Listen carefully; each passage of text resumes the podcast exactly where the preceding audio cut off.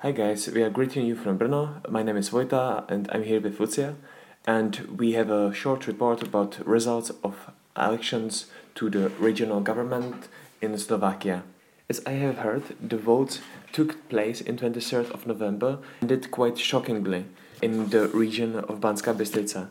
I would like to ask you, Lucia, because you are from Banska Bystrica, if you could tell us something more about the result of the vote. Hey there, and thank you, Vojta. Yes, it's true, Marian Kotleba really won the regional elections with 55% of votes. However, the presence of all the voters was only like 25%, which means it might be further discussion whether these results, although in democratic elections, represent the actual attitude of the majority. So I'd like to ask you about Marian Kotleba himself, you know, because a lot of people call him like ultra right wing extremist and, and so on and so on.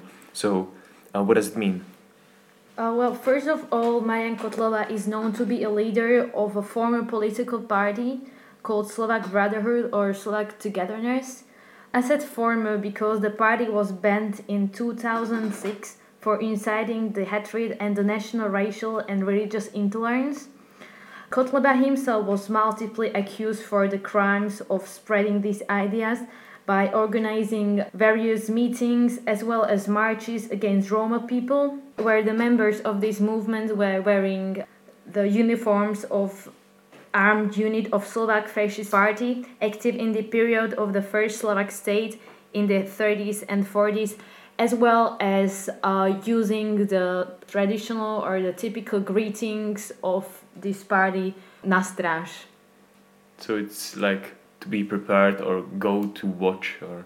Yeah, to the guard basically. Uh-huh, yeah.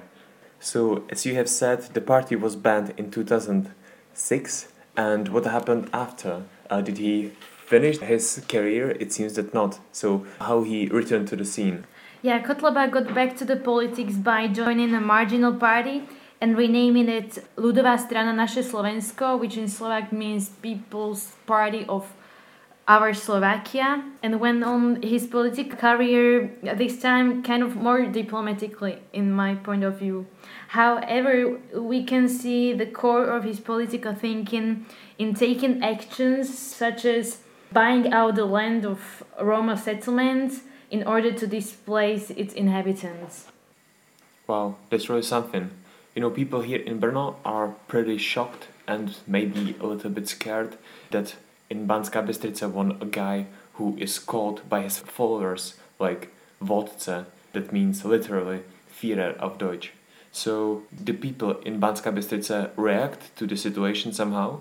Uh, yeah, of course, activists in Banska Bystrica feel the need to express their disagreement, and the very next day after the elections, they started the violent demonstrations by lighting up the candles every day symbolically next to the Museum of Slovak National Uprising, which is an uh, anti-fascist memorial. And also, students and activists in other Slovak and Czech cities decided to support this effort. In the day of inauguration of Marian Kotleba, we organized the symbolic act of lighting up the candles to give voice to all the people who are not indifferent with the situation. So, guys, if you would like to express your solidarity with the people of Banska Bystrica and to participate somehow in those happenings, it would be awesome if you could organize yourself and to light up the candles somewhere in Freiburg, for example, at the Wiwili Bridge.